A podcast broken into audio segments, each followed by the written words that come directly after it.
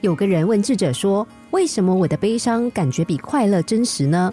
智者答道：“因为悲伤是你的内心感受，那是真实的；你的快乐不是你的，你的快乐倚靠着别人。有依赖就很难有快乐，因为你是在求人，你把自己变成一个需要别人替你浇水的快乐植物人。如果得不到水，你当然会枯萎。自己的感觉自己最清楚。”想要活得快乐、有尊严，就要学习不求人，应该反过头来求自己。那怎么求自己呢？很简单，就先从爱自己做起吧。首先要忠于自己的感觉，这是爱自己，也是让自己快乐的第一步。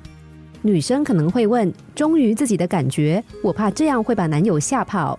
那就要恭喜你，如果他跑掉，就让他跑吧。事实上，如果你忠于自己的感觉，爱你的人会留在那里，甚至还会更欣赏你。只有那不爱你的人会自动消失，那是好事。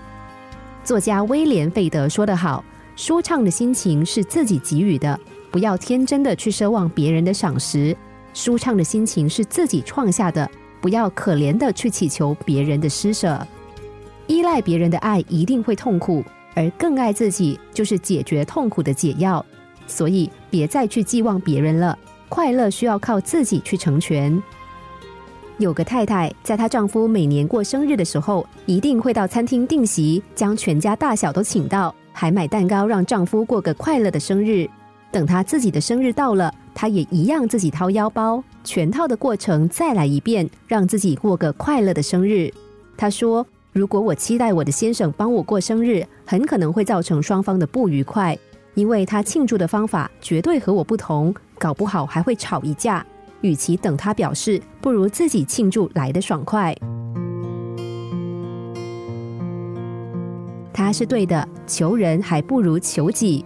如果你饿了，不必等别人来告诉你，要等别人感觉到，或是等别人来给你食物，那你一定经常挨饿，甚至会饿死。如果你的快乐必须依靠别人，你等于把自己交给了别人，使自己变成奴隶。换句话说，你让别人来操控你，那你怎么能够快乐呢？在这个世界上，只有一个人能为你的快乐与否负责，那个人就是你。